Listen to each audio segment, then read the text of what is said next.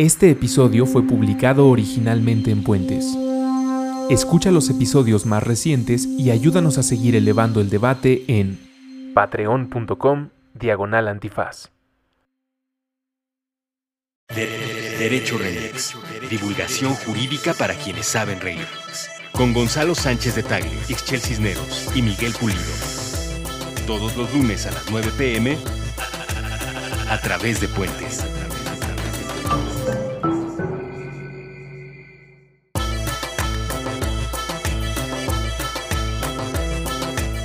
Buenos días, buenas tardes, buenas noches, buenas madrugadas o cualquiera que sea el espacio temporal en el que están escuchando este podcast de Derecho Remix.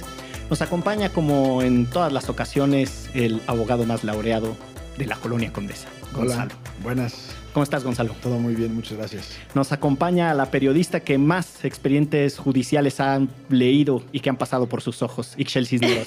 nombre, yo creo que varios ahorita les dio un mini infarto. Eso es mentira, pero yo muy bien. Varios de los millones de, De personas periodistas. que escuchan. No, imagínate, esos periodistas que sí viven con expedientes en sus ojos. De esos periodistas muy renombrados. Bueno. Pero para nosotros está aquí eh, Ixchel Cisneros. Hola, hola.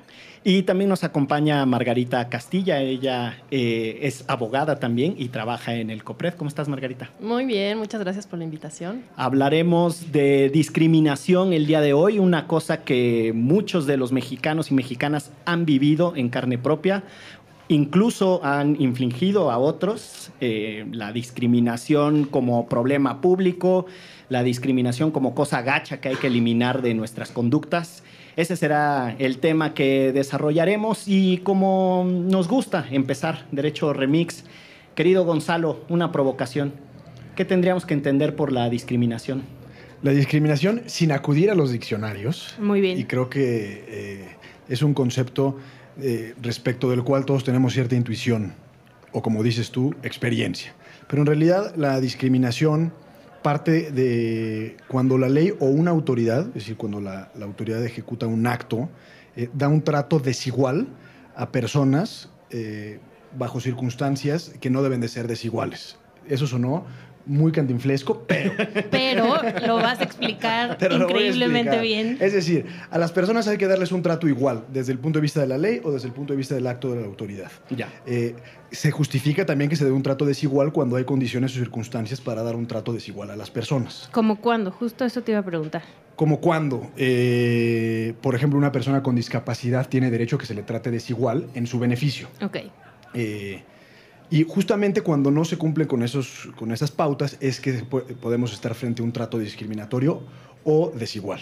Entonces, para ir sintetizando y como le gusta a Excel, sin acudir a terminajos legales, eh, la discriminación tiene esencialmente que ver con la igualdad. Todos somos iguales y cuando a alguien se le trata de manera desigual, sácatelas. Ahí estás frente, potencialmente frente a una discriminación. De hecho, la igualdad es la causa y la discriminación será una consecuencia negativa, es decir, Ok. un- un- un- una mala aplicación de la ley o una mala ley en determinado caso. Perfecto. Y después hay posibilidad de que ciertos tratos desiguales, expresamente desiguales, la intención es ser desigual, no sean discriminación. ¿no? Exactamente. Ahí estamos. Muy bien. Margarita Castilla, ¿cómo ves? Súper bien, yo sumaría ahí que también es importante mencionar que entre particulares, en la relación entre Justo. particulares también hay discriminación, ¿no? Entonces, eh, siempre que hay menoscabo de un derecho, en- hay conductas discriminatorias que eh, se dan entre particulares. Por ejemplo, estamos en una relación de condóminos, vecinos, y eh, yo vivo con mi novia o esposa en el departamento eh, y no me dejan eh, acceder a algún servicio del edificio o algo porque la gente de ahí considera que está mal que viva con mi esposa, ¿no? En mi departamento, ¿no? Entonces es una conducta discriminatoria. Entre los vecinos Entre y que los en vecinos. este país No, exacto. Sí, o sea que no es una cuestión solamente legal, ¿no? Porque Gonzalo se enfocaba un poco más a la parte legal, no lo que quiero, lo que entiendo que quiere decir Margarita es que también las personas, no necesariamente los jueces y los abogados y la la la, ¿no? Pueden discriminar, también las personas discriminamos. O cuando en una empresa se corre a una persona por su orientación sexual, por ejemplo, ¿no? Y entonces incluso es un tipo penal, ¿no? que yo no sé si ustedes recuerden aquella película eh, bastante vieja, Filadelfia, con Tom Hanks, que me parece que es uno de los primeros materiales cinematográficos que se mete de lleno con el tema de la discriminación. ¿no? Es precisamente un despido eh, eh, a una persona que vive con VIH y el, no, no sé si para ese entonces ya eh, está en etapa de SIDA, como se le conoce, que es el síndrome de inmunodeficiencia adquirida. El punto es que la, la, película lo que desarrolla es lo que se vive en esa época y una batalla por demostrar que efectivamente había sido despedido del empleo por tener, una, eh, por tener un padecimiento, ¿no? O por tener una situación eh, de salud especial. Tan es vieja esa película que me acuerdo que la vi en un cine donde todavía estaba pegajoso el piso. Como y, había, y había intermedio. Sí, y había intermedio. Eh, y era de la compañía operadora de teatro. no, ya nos remontamos demasiado en el tiempo. Eh, pero bueno, el punto está en que entonces la discriminación tiene que ver con la igualdad, los tratos desiguales son potencialmente discriminatorios, no todos los tratos desiguales son discriminatorios. Cuando tratan de corregir problemas o de igualar en oportunidades, ¿no? Ahí esos tratos diferenciados se permiten. No solo discriminan las autoridades, también discriminan entre particulares. Y hay razones que son peores que otras para discriminar, porque yo algo que he notado, vamos, en los últimos años uno ve como el tema de discriminación, eh, por ejemplo, por los tatuajes, por decir algo. Y me voltean a ver a mí casualmente. a la, a la, persona más rayada de quienes compartimos esta mesa. No rayada en el sentido psicológico, sino del cuerpo. Eh, hay, ahora en la legislación se incorporó, por ejemplo, en la Ciudad de México, categorías, ¿no? Enlistan que sí, discriminación por tal, perengana cosa. Pero hay... Oye, yo eh, me acuerdo, ahora que lo dices, lo de los tatuajes, en un medio, en mi primer trabajo, te hacían un este, estudio médico donde además incluía que no tuvieras tatuajes. Y yo me tuve que esconder uno que tengo en la espalda baja. Y, era un medio de comunicación y todos somos progres y la libertad de expresión y nada, nada, ¿no? Es decir, ¿te obligaron a mentir? Sí, sí, sí. Para tener el empleo. Para tener mi empleo de periodista. Quizás. no, lo que quería poner sobre la mesa es que yo entiendo que, que hay muchos tratos discriminatorios y que la discriminación está prohibida por igual. No es, vamos, la ley no distingue y hay un principio del derecho que dice que donde la ley no distingue, uno no tendría por qué distinguir, de la discriminación por razón de religión, raza, bla, bla, bla. Y les decía, incluso en la legislación de la Ciudad de México se incluyen hasta los tatuajes. Lo que me pregunto es si, las, si en realidad todas las causas de discriminación y todos los actos discriminatorios son idénticos y son idénticamente perversos o negativos, o la verdad es que si hay unos que son peores que otros. Pues yo sobre estas eh, llamadas categorías sospechosas, y se llaman así, tiene ese nombre chistoso, porque son, se sospecha que hay falta de razonabilidad, ¿no? Em, eh, en que haya una limitante para el ejercicio de derechos en ellas, ¿no? Por ejemplo, eh, ser mujer, em, orientación sexual, identidad de género, eh, condición de salud, opinión política y que muchas de ellas ya vienen en la Constitución eh, Federal. Y sí, como dices, en la Ciudad de México, la ley para prevenir y eliminar la discriminación, eh, tiene una, todavía amplía más ese tipo de categorías, es así muy, muy, muy descriptiva, ¿no? Y muchos se ha criticado de eso por su técnica legislativa, pero es bastante didáctica, creo, porque se incluye tatuajes, como decías, y tal, ¿no? pero dentro de ellas creo que es importante, cada una de esas categorías se ha incluido porque eh, hay una situación histórica de discriminación, pero ciertamente el impacto de que de eh, la discriminación histórica hacia personas indígenas tiene una cuestión justo muy arraigada de sometimiento de una clase sobre otra, de una identidad sobre otra y hay que em, reponer o subsanar esa situación, repararla, ¿no?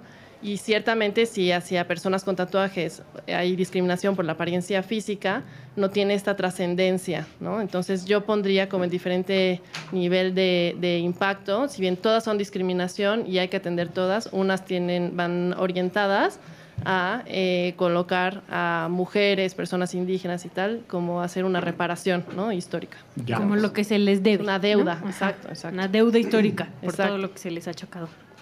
Es eh, bien interesante porque justo lo que pone Margarita sobre la mesa es el marco normativo, lo que dicen las leyes, eh, prohíben la discriminación desde la Constitución hasta ciertas leyes especiales que existen en México.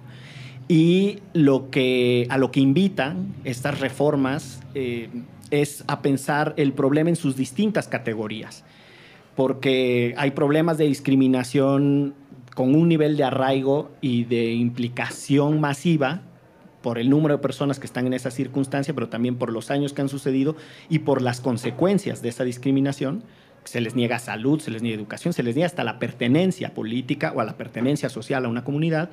Y hay otros actos de discriminación que no es por minimizarlos o decir que no sean eh, negativos o que no haya que eliminarlos, pero se mueven en otra categoría, ni tienen el volumen, no, es decir, no se repite el número de casos, pero tampoco tienen la carga histórica, ni tampoco las consecuencias son tan despiadadas. ¿no? Me atrevo a pensar que sí hay un campo para discutir ahí más o menos por qué se ha incorporado el tema de la discriminación de distintas formas o de formas tan variadas en nuestro marco legal. Claro. Bueno, yo quería apuntar una, una historia en relación a estas categorías sospechosas.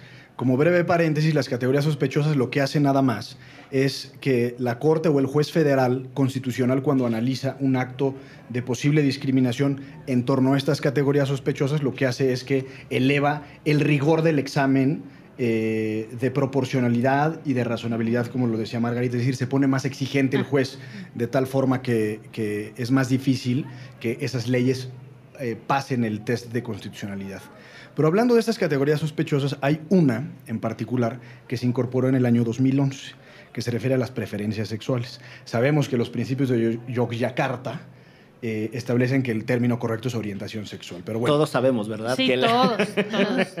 Eh, pero el caso es que eh, esta, esta modificación a la Constitución sucedió en el 2011 en el contexto de la gran reforma de derechos humanos de ese año. Y resulta ser que en el round legislativo ya estaba por aprobarse la, modificación y diputados y senadores sesionaron bajo una modalidad que se llama sesión en conferencia parlamentaria, en donde senadores y diputados se reúnen.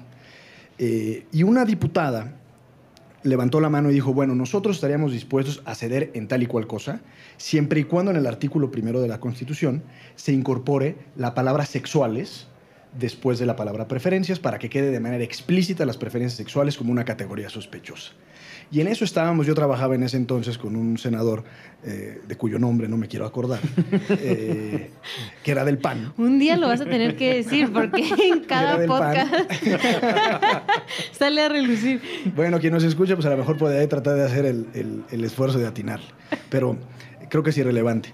Y el caso es como, como era del PAN, eh, muchas señoras de- del Bajío mexicano empezaron a hablar, a quejarse de cómo era posible que fuera a incorporarse preferencias sexuales y amenazando con ya no votar por el partido y amenazando que era un pecado y que el sexto mandamiento dice no fornicarás y entonces que si autorizamos preferencias Ay, sexuales, entonces Dios la gente bendito. iba a poder preferir fornicar un caballo o un cordero, etcétera, ¿no? Entonces que se empieza a elevar la grilla y este senador en algún momento es convocado por la alta jerarquía de la Iglesia Católica de este país.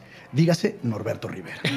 y, en una, en una reunión que yo presencié, fui testigo presencial de esa reunión, eh, se estuvo platicando sobre qué hacer eh, con este concepto de preferencias sexuales como categoría sospechosa.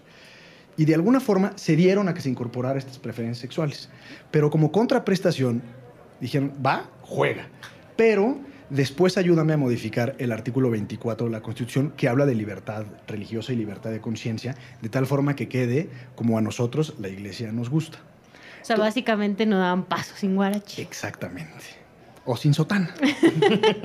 Pero bueno, esa es la historia más o menos de la Realpolitik de cómo es que se incorporó el concepto No de es porque sean sexuales. buena onda y No es porque hayan- diputados senadores tengan la bandera y... hayan aceptado que las preferencias sexuales son importantes y se discrimina por ello ni nada por eso. Simplemente fue una negociación. Exactamente. Yo Bueno. no hubiera negociado completo por orientación, ¿no?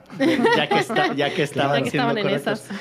¿Cuál es la diferencia entre usar el término preferencias sexuales u orientación sexual, Margarita?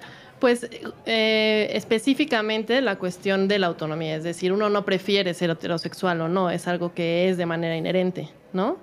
Y de la misma forma, más bien por eso, eh, uno se orienta a un al gusto erótico y emocional eh, por una persona del mismo sexo o por una persona de diferente sexo, ¿no? Entonces es una cuestión inherente, ¿no? No es una cosa que decida o no.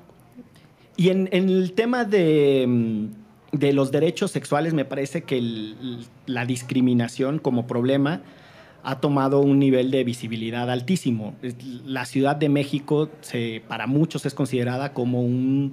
Eh, un santuario. un santuario de la, ¿no? de, la, de la expresión de diversidad en muchos sentidos. En la marcha del orgullo, eh, así se llama, ¿no? La marcha del orgullo es un, es un acto multitudinario en donde uno ve expresiones fascinantes y yo, vamos, yo he ido un par de veces. Familias completas tomándose eh, fotos con, eh, vamos, los camiones llenos de estos que les dicen los osos, que son hombres homosexuales, que, que una cosa así peludos y todo, y, las familias completas abrazados de ellos, hombres en tangas, este, queer, unas, cosas, unas cosas divertidísimas. Pero si uno se sale de aquí, eh, todo lo que tiene que ver con la diversidad sexual en el país, toma otro, toma otro tono y, y es, son prácticas discriminatorias que llegan incluso a la violencia. Y con esto lo que quiero construir es un puente en que la discriminación no es solo un asunto de buenos modales, la discriminación llevada a extremos eh, tiene que ver con ataques físicos incluso, o con la negación de derechos de las que hablábamos hace rato, eh, con afectaciones a las vidas de las personas, es decir, es un problema complejo, ¿no? Eh, Justo eso, yo soy de Sonora, ¿no? Y pues bueno, en principio el derecho que tienen acá en la Ciudad de México de casarse y adoptar y así, bueno, eso no existe, ¿no? Y para llevarlo a cabo tienen que meter un amparo y esto porque, bueno, ya hay algo como muy largo que se hizo en la Suprema Corte que ustedes sabrán explicar mejor que yo, y etcétera pero bueno, ya desde ahí hablas de cómo son discriminados y, discriminadas y no pueden, igual que cualquier este, persona heterosexual, ir a, casarse sin ningún problema a un registro civil. Y no solamente eso, en estados como Sonora, bueno, las agresiones físicas, los asesinatos también este, están, eh, bueno, en uno de los principales este, casos del país. Yo tengo una pregunta. Eh, desde el punto de vista legal y los avances legislativos, México sí creo que puede ser una ciudad santuario. Pero mi pregunta sería, ¿y en realidad la cultura de la Ciudad de México, la cotidianidad que vivimos todos los días, podría llevarnos a pensar que sí es una ciudad santuario? Me parece que aún persisten muchísimos casos de discriminación. Entonces es una batalla de todos los días porque al final la discriminación es una cosa muy introyectada, una práctica muy introyectada en la cultura, ¿no? Entonces no podemos ser ingenuos y pensar que no, eh, que todavía, que no persiste esta discriminación hacia personas con, eh, sobre todo, identidad de género. Es decir, como que vamos muy avanzados en... Eh, en reconocer las diferentes eh, orientaciones sexuales, ¿no? Pero eh, de pronto estiramos un poquito más la liga y el tema de identidad de género entonces se vuelve como más controvertido. Luego identidad de género y si es en infancia y, y cambio de identidad de género en niñez y en adolescencia. Entonces vamos, como que vamos este, ampliando la discusión, pero lo, lo cierto es que se va ampliando la discusión, ¿no? Se va visibilizando el tema. Hoy por hoy creo que incluso todos estos debates como muy, em, digamos, reacciones muy conservadoras que hubo, por ejemplo, por, de parte del Frente... Em, como el Frente Nacional, por, la, familia, ¿no? Ayudaron a visibilizar muchísimo el, el, tema de la identidad de género, ya no el tema de la orientación sexual, ¿no? O sea, las personas trans que viven, cómo viven, por qué, este, cuál es su situación y tal, ¿no? Y entonces, sí, nos encontramos con esas expresiones muy, muy conservadoras, este, muy intolerantes y no desde una perspectiva de ejercicio de derechos, pero se van discutiendo las cosas. Ahora justo estamos en el debate de qué, qué hace falta de manera de, en la legislación como para poder favorecer el cambio de identidad de género de niñas, niños trans y intersex, ¿no? Eh, para eh, discutir sobre el tema de cómo es el consentimiento informado para adolescentes intersex y las intervenciones que hay, ¿no? Entonces, estos, el que se pueda discutir sobre esto aquí, o por ejemplo, ¿por qué apellido paterno y apellido materno? Pues apellido uno y apellido dos, y, ¿no? Entonces, este, esas discusiones que eh, se pueden dar acá y que ciertamente hay grupos muy conservadores todavía, pero eh, pues ahí vamos. ¿no? Ah, en Hermosillo hubo un caso de un niño que lo corrieron del colegio porque tenía el, cabello largo. O sea, a ese grado son las discusiones en los estados. tuvieron que salirse de vivir de allí porque los mensajes eran así tal cual, maldita lesbiana, te voy a matar. Exacto. Por hacer de tu hijo este, Exacto, o sea, contra la familia y contra el niño. O sea, no solo la cuestión ya era por la escuela, sino que la sociedad apoyaba a la escuela, ¿no? De que tenían razón ese niño o le cortaban el pelo o tendría que estar fuera de ese colegio, ¿no? Ahora, déjenme me engancho con la pregunta de Gonzalo, de mm, si efectivamente esta es una ciudad santuario. Porque a mí me parece que a la luz de dos elementos de contraste sí lo es. El primero es lo que les decía hace unos instantes, lo que sucede en otras partes del país comparado con lo que sucede en la Ciudad de México. Eh, la, la, aparición pública de funcionarios o de personas con responsabilidad de gobierno en eventos que promueven la diversidad, sucede en esta ciudad como no sucede en otra parte del país. En otra parte del país le tienen principalmente miedo a perder votos. O sea, también hay que ser honestos. La, la, la, tendencia electoral en la Ciudad de México incentiva a que los gobernantes sean más abiertos y puedan... Puedas tocar estos temas. Puedas tocar estos temas. Pero bueno, por contraste con otras ciudades, me atrevo a decir que sí es una ciudad santuario. Pero también por la evolución que ha tenido la discusión de los temas en esta misma ciudad. O sea, la forma en la que ha cambiado esta ciudad en los últimos 17 años es impresionante. Y estoy hablando de 17 años por ponerle un referente mm, ahí en, el, la segunda alternancia. Incluso con un gobernante ultraconservador en muchas cosas, como es Andrés Manuel López Obrador, la ciudad tenía avances consistentes en términos de diversidad, pluralidad este, y otros valores que ayudan a evitar la discriminación. Y ahí yo, yo creo que eso no es menor y hay que, y hay que considerar importante eh, porque, vamos, forma o se integra a los avances para cambiar al país y para tener una sociedad más justa, etc. Ojo, eso no significa que la otra dimensión de la que intuyo está hablando tu pregunta, cómo nos relacionamos entre nosotros, efectivamente somos una sociedad que no discrimina, y yo, yo creo que esa parte de tu pregunta es bien provocadora por lo siguiente. Piensen en un tema, trabajo doméstico, y la manera en la que las clases medias se comportan con el tema de trabajo doméstico. Hay una discriminación encabronante en este país. Vamos, es, es una cosa loquísima. Y a mí me fascina porque desde la llegada de Trump a la presidencia de los Estados Unidos, eh, los escándalos de racismo y de supremacía blanca, etcétera, han estado ahí, ¿no? Como foco de discusión con múltiples eventos. Y la sociedad mexicana, clase media en redes sociales, eh, se engancha con ese, con ese debate.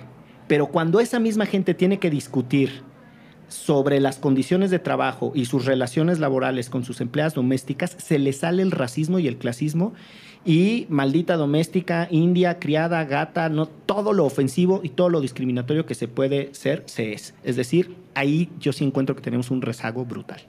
Sí, y, mi pregunta iba justamente en ese sentido, no solo por la discriminación en torno a la orientación y o preferencias sexuales, eh, sino el, aspecto, el espectro mucho más amplio de todo aquello por lo cual se puede discriminar o por lo cual se discrimina.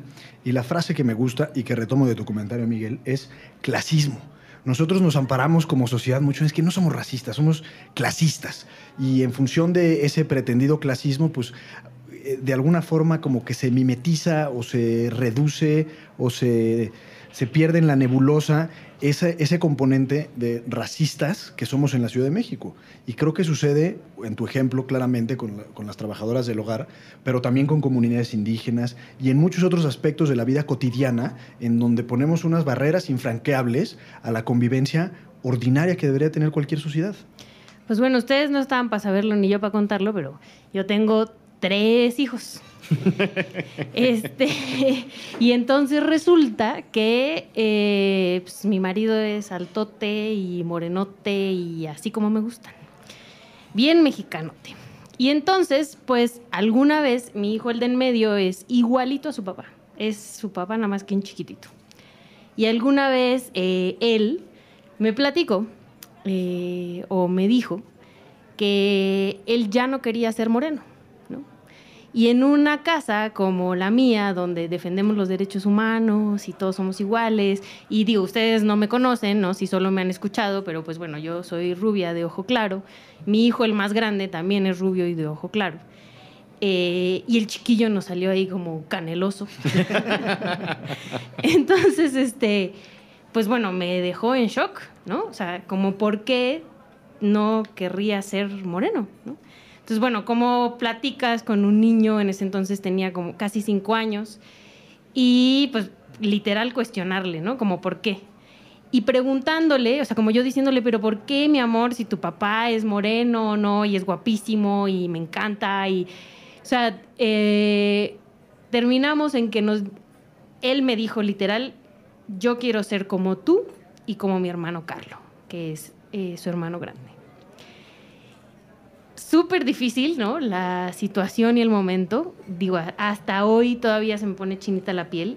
Y la verdad es que encabrona que en un país donde la mayoría, ¿no? Más de la mayoría de los mexicanos eh, son morenos, mi hijo se sienta discriminado por ser moreno y quiera ser como su mamá y su hermano, que son rubios, porque se da cuenta que tratan distinto a su mamá y a su hermano.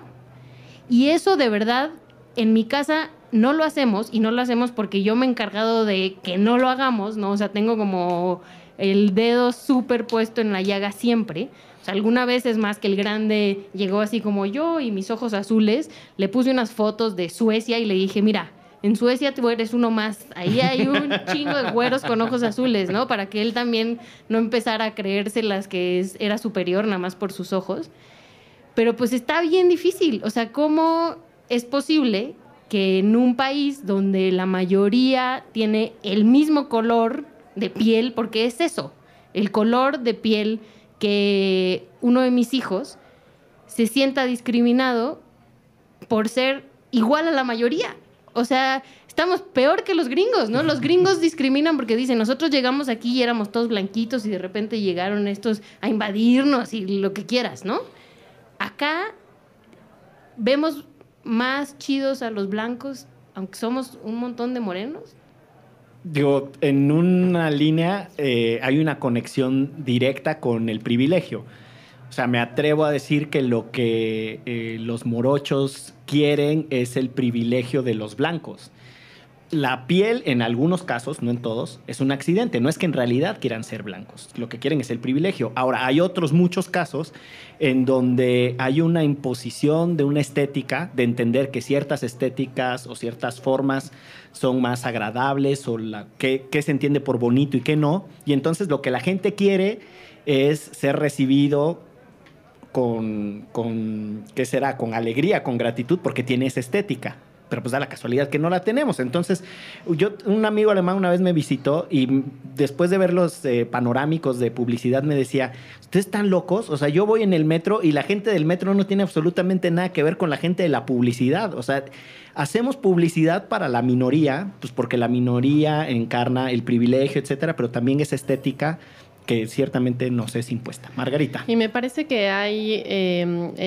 hablando, retomando este tema de que la Ciudad de México si es o no ciudad santuario, bueno, lo que sí hay es una disposición institucional, o sea, varias instituciones que se encargan, ¿no? Como de y que tienen el mandato de que, dado que eh, la discriminación está muy, muy internalizada en la sociedad y reproduce estas prácticas clasistas de privilegio y tal, entonces esas instituciones están obligadas a soltar y provocar en la sociedad estos cuestionamientos respecto a ah, es privilegio, ¿por qué? Este, ¿Cómo lo reproduzco yo, no? Y pasa algo muy semejante a, eh, por ejemplo, con las lenguas nacionales, ¿no? Que lo que pasa con el color de piel y tal y el privilegio, ¿no? De las lenguas nacionales respecto eh, al español, ¿no? Que es el hegemónico y nunca se ha hablado de que en la Constitución no, no se dice el español es la lengua oficial y tal, pero todos sabemos que es el hegemónico, aunque hay lenguas, 89 lenguas indígenas, más una lengua de señas mexicana, que todas, eh, junto con el español, son lenguas nacionales, ¿no? Todas son lenguas nacionales y aún así las personas que hablan lenguas indígenas, muchas de ellas ya no quieren hablar lenguas indígenas porque sabemos que de facto el español es el dominante y es el idioma de las instituciones, ¿no? Aun cuando todas son nacionales.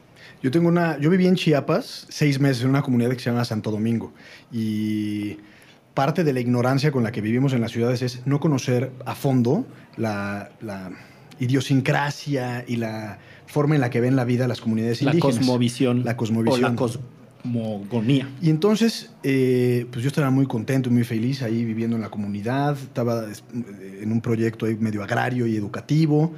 Y me llamaba mucho la atención, como pasa en muchas comunidades del país, que los señores viejos y viejitas se visten con, con la con la antigua, la antigua tradición, con sus trajes típicos, y los jóvenes ya no. Y en algún momento platicaba con una chica de unos 16, 17 años que, que no se vestía con, con, los trajes típicos y le preguntaba por qué y me decían que ella quería, ella me contestaba porque quería ser como Anaí.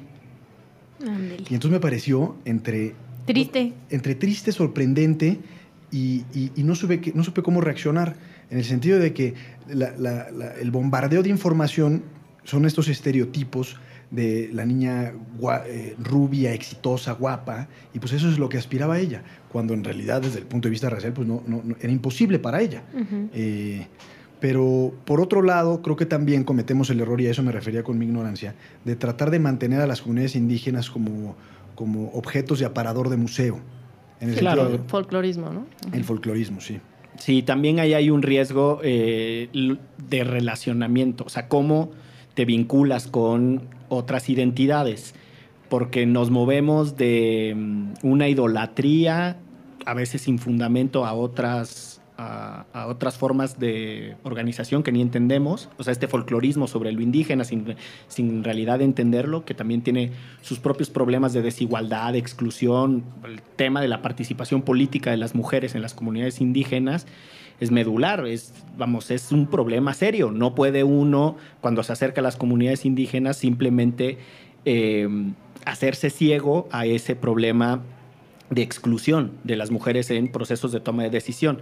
Ahora, yo no estoy diciendo que simplemente hay que llegar con la tabla rasa mestiza y con la noción occidental y denunciar las cosas. Lo que creo que hay que aproximarse al proceso, entenderlo, digerirlo y después hacer dialogar distintos valores, los nuestros, los de ellos. Y ese creo que es uno de los problemas que nos genera la eh, relación de múltiples identidades, ¿no? Cómo las conectamos de una manera respetuosa y positiva.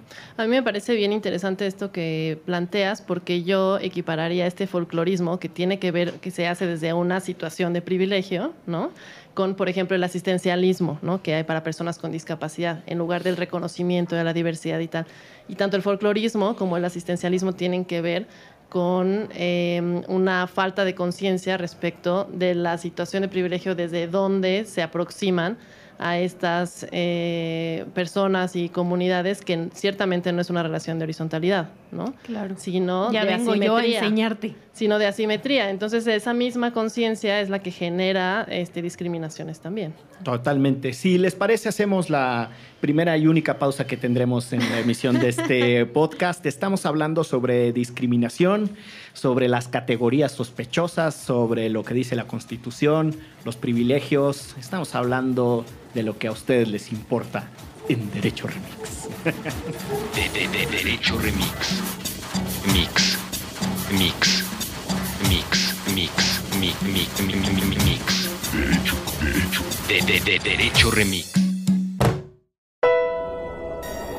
Alianza Rebelde. Conversaciones sobre una galaxia muy, muy lejana. Nuevo episodio todos los viernes a las 9 pm con Julio Martínez Ríos, Boludo y Russo. Puentes.ml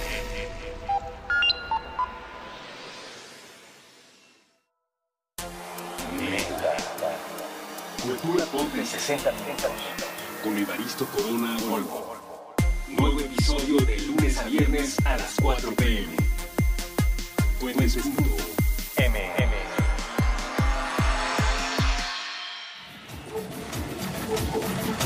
De, de, de Derecho Remix. Mix. Mix. Mix. Mix. Mi, mi, mi, mi, mi, mi, mix. Derecho, derecho. De, de, de Derecho Remix. Bueno, volvemos a Derecho Remix. Estamos con el abogado más laureado de la colonia Condesa, Aquí seguimos. con Michelle Cisneros. Aló, aló. Y nuestra invitadísima de hoy, Margarita Castilla del COPRED, que nos metimos de lleno asumiendo que todo el mundo sabía que era el COPRED. Eh, querida Margarita, ¿qué es el COPRED en donde tienes el privilegio de trabajar? Cuéntanos. Bueno, pues el COPRED es el Consejo para Prevenir y Eliminar la Discriminación de la Ciudad de México. Hay organismos de este tipo, bueno, hay un organismo federal, ¿no? Y la mayoría de las entidades federativas tienen un espejo de esta institución. En la Ciudad de México es el COPRED. Y este, eh, esta institución está encargada de recibir las eh, quejas y reclamaciones por discriminación. Algo que es importante es cuando usted sienta que fue discriminado o discriminada, venga a COPRED y, y entonces nosotros tendremos la obligación de ver, de ver si efectivamente hay elementos para eh, que configuran un caso de discriminación. Pero incluso si no configura un caso de discriminación, entonces nosotros estamos obligados a orientarlo jurídicamente, ¿no? Se da una orientación eh, integral y tal. Otro espacio que tiene COPRED también tiene el mandato de dar capacitación a personas servidoras públicas y a particulares, porque como ya vimos, la discriminación es un eh, fenómeno que se reproduce, reproduce en las relaciones tanto eh, con la autoridad como entre particulares.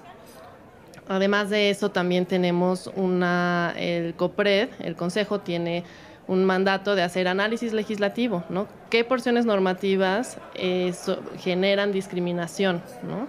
¿Cuáles son discriminatorias en sí mismas? ¿Cuáles reproducen estereotipos? O sea, ¿qué ¿Cuáles- leyes? Eh, sí, o sea, todas las leyes de la Ciudad de México.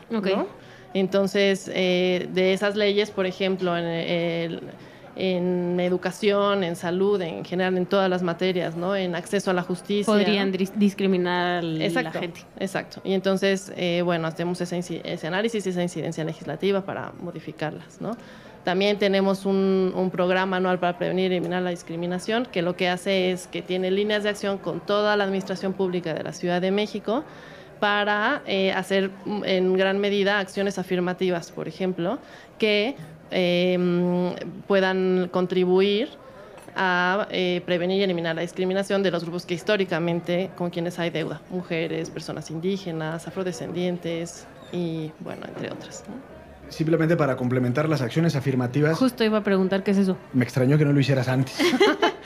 Eh, eh, es una especie de, de- de desbalance artificial que hace la ley para equilibrar la cancha respecto a grupos eh, que han sido usualmente discriminados o excluidos de participación en cualquier tipo. El ejemplo más claro que tenemos es la democracia paritaria, es decir, que por ejemplo en el Congreso de la Unión y en distintos congresos estatales, la mitad de, cuando menos los candidatos a, a ser diputados a cargos de elección popular tienen que ser mujeres y la mitad hombres, lo mismo que sus suplentes. Entonces, es un buen ejemplo de acción afirmativa. O como pasa en Estados Unidos, que tienen ciertas cuotas específicas reservadas para gente afroamericana o para etcétera, ¿no? Una cosa súper interesante de las acciones afirmativas es que suelen ser polemizadas o cuestionadas como una discriminación inversa y que hay personas que tendrían el derecho a acceder o a educación, no sucede en México, pero en el caso de Estados Unidos, que aseguran estas cuotas, o en el caso mexicano, que sí ha sucedido, en donde personas cuestionan que no tienen acceso a una candidatura, no por sus méritos propios o por la carencia de ellos, sino porque la ley obliga a que sea esta integración mitad y mitad, ¿no? O sea, mitad y mitad. O sea que a lo mejor estas mujeres no tienen la capacidad para estar ahí, nada más están ahí porque son mujeres. Exactamente. Y lo que se argumenta es que hay personas que teniendo los méritos quedan fuera, ¿no? A mí Pero ¿por qué no buscamos mujeres que tengan los méritos? Inde- Independientemente de eso, a mí lo que me parece es que es un simplismo eh, o una simplificación del debate eh, bárbara. Vamos, es, es no querer primero entender la forma en la que está estructurada nuestra sociedad. Claro. Y desde ahí ya no aceptar que para corregir un montón de problemas estructurales se tienen que tomar ciertas medidas, ya hay un problema, porque la discusión se está dando desde el plano individual. Yo a mí me mimé conmigo, me están quitando Mi espacio. eh, mi espacio y no hay una lectura de la complejidad social. Ahora, eso no significa eh, que no haya que polemizar sobre cuáles son las mejores formas de resolver los problemas estructurales que tenemos, particularmente el de exclusión de las mujeres en la participación política, eh, machismo, misoginia, ¿no? la falta de diversidad y de representación de nuestros pueblos indígenas en el Congreso y un montón de otros temas. ¿no? Eh, segundo problema que yo le veo al simplismo con el que se aborda el tema de la, de la crítica a las, a las acciones afirmativas de las que hablaban. No se entiende, me parece, que lo que se está construyendo es una suerte de parámetros de competencia interna. Es decir, si usted, señor, no fue capaz, porque se habla desde la competitividad, y ahí hay un argumento, dirían los clásicos, epistemológico, o sea, ahí hay un argumento de congruencia interna en los valores que no se entiende. Déjenme lo explico, porque ya vi las caras de a dónde vas Sí, espérate. es, se argumenta que alguien tiene la capacidad para competir y ser bueno en lo que podría ser, pero que está siendo eliminado de la competencia porque se lo le están asegurando el lugar a una mujer. ¿no? Por decirlo. Lo que no se entiende es que esa persona, uno, no está compitiendo contra la, contra la mujer, está compitiendo contra el resto de los hombres, debió de haber ganado, debió de haber tenido Claro. las razones suficientes para que su partido político le dijera, usted tiene asegurada del 50% de candidaturas que tenemos De hombres. de hombres, usted la tendrá. O sea, la cancha se hace más La chica. cancha se hace más chica. Gracias por, gracias por ayudarme a explicar de manera más contundente. La cancha se hace más chica y en esa cancha más chica usted no ganó, se acaba. Entonces yo tendría una pregunta eh, que siempre me ha, me ha- me ha surgido en estos temas. ¿Y por qué no hacer la cancha todavía más chica? ¿Por qué en el caso de la democracia paritaria se habla solo del género, es decir, 50 y 50? Y no podríamos hablar de un 40-40-20, es decir, 40 mujeres, 40 hombres, y dentro de eso pongamos a 20% de comunidades indígenas o a un 10% de, de colectivos LGBT. Y entonces así podemos llegar a la fragmentación casi absoluta de decir, oye, tenemos 300 distritos electorales y como nuestra sociedad es pluridiversa, entonces tendremos una- un- acciones afirmativas en 300 distritos.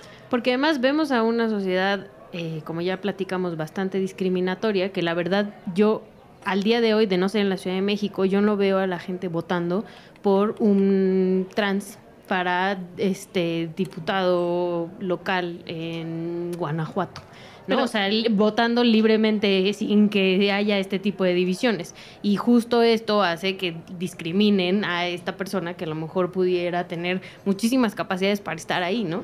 Creo que es interesante lo que planteas, entre otras cosas, porque lo que implica es una mirada transversal, ¿no? Y de, desde una perspectiva de interseccionalidad de las discriminaciones. ¿Y qué es esto, no? Es que las condiciones que te colocan en una situación eh, de vulnerabilidad se suman, ¿no? Si tú, tú eres mujer, eh, eres mujer trans, eres eh, eh, tienes además una condición de salud, eres indígena además y tal. Entonces, eh, me parece que el reto es avanzar en justo estas acciones afirmativas construidas desde esa perspectiva del reconocimiento de que se suman las condiciones que favorecen la discriminación, de tal forma que tengas no un, un 40, un 10, un no, sino este, un 50-50 y dentro de ese 50-50 entonces con diversidad, ¿no?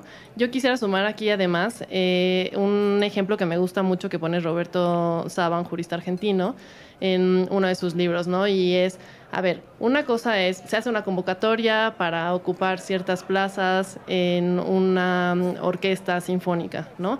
Para garantizar que, eh, que, no haya discriminación, entonces voy a poner un, un muro, hago la entrevista desde atrás, yo nada más escucho a los candidatos y candidatas para ver si técnicamente cumplen, ¿no? Pero eso no me resuelve el problema de fondo, porque de que cuántos afrodescendientes hubo presentándose en la convocatoria, cuántas mujeres hubo, cuántas mujeres este, que tienen hijos, ¿no? Cuántas eh, personas de otro tipo de minorías lingüísticas y tal, ¿no? Entonces, el primer escenario nos resuelve como evitar discriminación, respecto de, eh, parecería que evita la discriminación, ¿no? pero no entra al cuestionamiento de estructuralmente qué es lo que no está haciendo para que participen en realidad en igualdad de condiciones, eh, accedan a esa convocatoria. Les pongo un ejemplo clarísimo y contundente de lo que está eh, contando Margarita. Hay una mm, bola de políticos que andan con la idea de un frente amplio opositor y uno de los grupos que promueve esta cosa, el Frente Amplio Opositor, es la iniciativa o no sé cuál Diálogos Galileos, ¿no? que son de extracción perredista.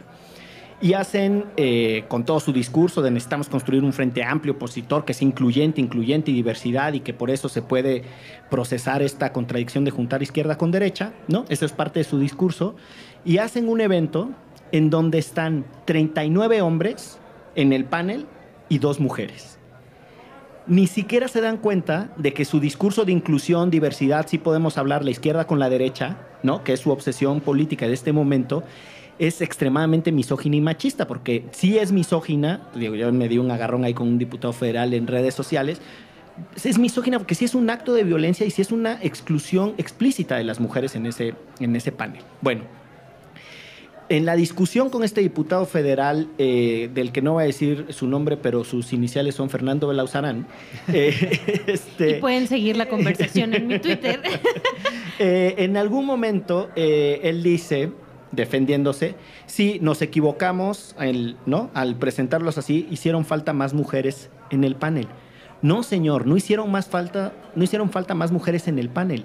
Lo que refleja su panel es que el nivel de participación política de las mujeres en su entorno es bajísimo, porque si fuese alto, ese panel de machirrines no se hubiera dado, se acabó, ¿no? O sea, hay poco que debatir.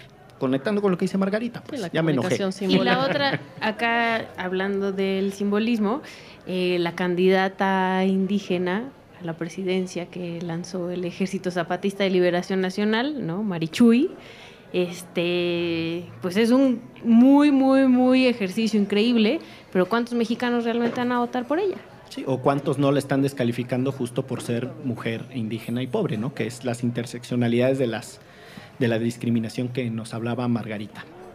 Em, vamos cerrando nuestro episodio de hoy de Derecho Remix sobre discriminación.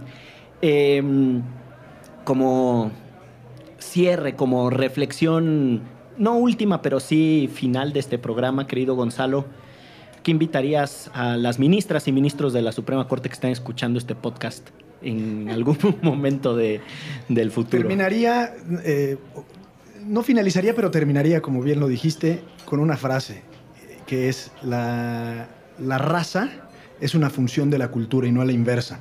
Eso lo dijo en un libro Claude Lévi-Strauss, el sociólogo francés.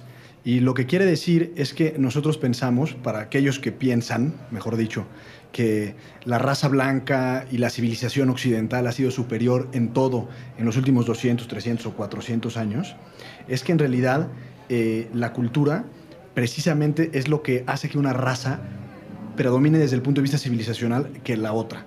Es decir, eh, desde el punto de vista de lo que comentábamos de los indígenas, habrá que ayudar o trabajar para que ellos puedan en algún momento elevar su nivel eh, socioeconómico de tal forma que puedan desarrollar sus potencialidades y no al inverso. Perfecto. Querida Excel. Pues nada, eh, antes de sentirse súper progre, este, fíjese cómo trata a su compañera de vida, a su esposa, a su mujer, a sus hijos, a su vecino, a la persona con la que se topa en el transporte público, porque realmente las y los mexicanos somos súper discriminadores y a veces nos encanta decir, sobre todo esta clase media, eh, como decías hace rato, que nosotros, nosotros no pero primero veámonos en un espejo y seamos un poco autocríticos realmente si nosotros discriminamos y a quién discriminamos y ya después veamos más para allá de nuestra nariz. Muy bien, querida Margarita. Pues yo llamaría que si queremos construir una sociedad más justa implica la, solidaridad y el reconocimiento de estas condiciones de privilegio, de las que otorgan privilegio justo. Y eso implica un, pues entrar a una reflexión personal muy importante y pues social. Entonces yo llamaría a dos cosas. Uno, entrar a esa reflexión eh, sobre los privilegios y en qué situación se encuentra cada uno, pero también a que si usted considera que fue discriminado, acuda a COPRED para que podamos eh, orientarlo y, o orientarla y eh, bueno, podamos también ir avanzando en la modificación de las cuestiones estructurales que generan discriminación. Muchísimas gracias. El- este tema me parece que da para un montón de otros episodios que seguramente desarrollaremos. Tan solo hoy mientras hablábamos se me ocurría todo el tema de discurso de odio, por ejemplo. Eh, todo el tema de las eh, el tema de trabajo doméstico que tiene much- en este país tiene muchas implicaciones a partir también de la reflexión que nos hacía Excel. Entonces sigan a Derecho Remix eh, en algún futuro no sabemos cuándo ustedes van a poder encontrar un podcast que hable de ese y muchos otros temas que les interesan dialoguen con nosotros en nuestras redes sociales estamos en las redes sociales de Puentes estamos en las redes sociales personales de Gonzalo Sánchez, de Margarita, de Ixchel, las mías propias. Soy Miguel Pulido. Eh, es un placer eh, estar con ustedes, amigos, y es un placer poder comunicarnos con nuestros escuchas. Chao. Chao.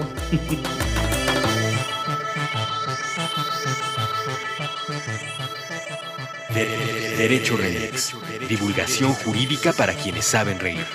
Con Gonzalo Sánchez de Tagle, Ixchel Cisneros y Miguel Pulido. Todos los lunes a las 9 pm a través de Puentes.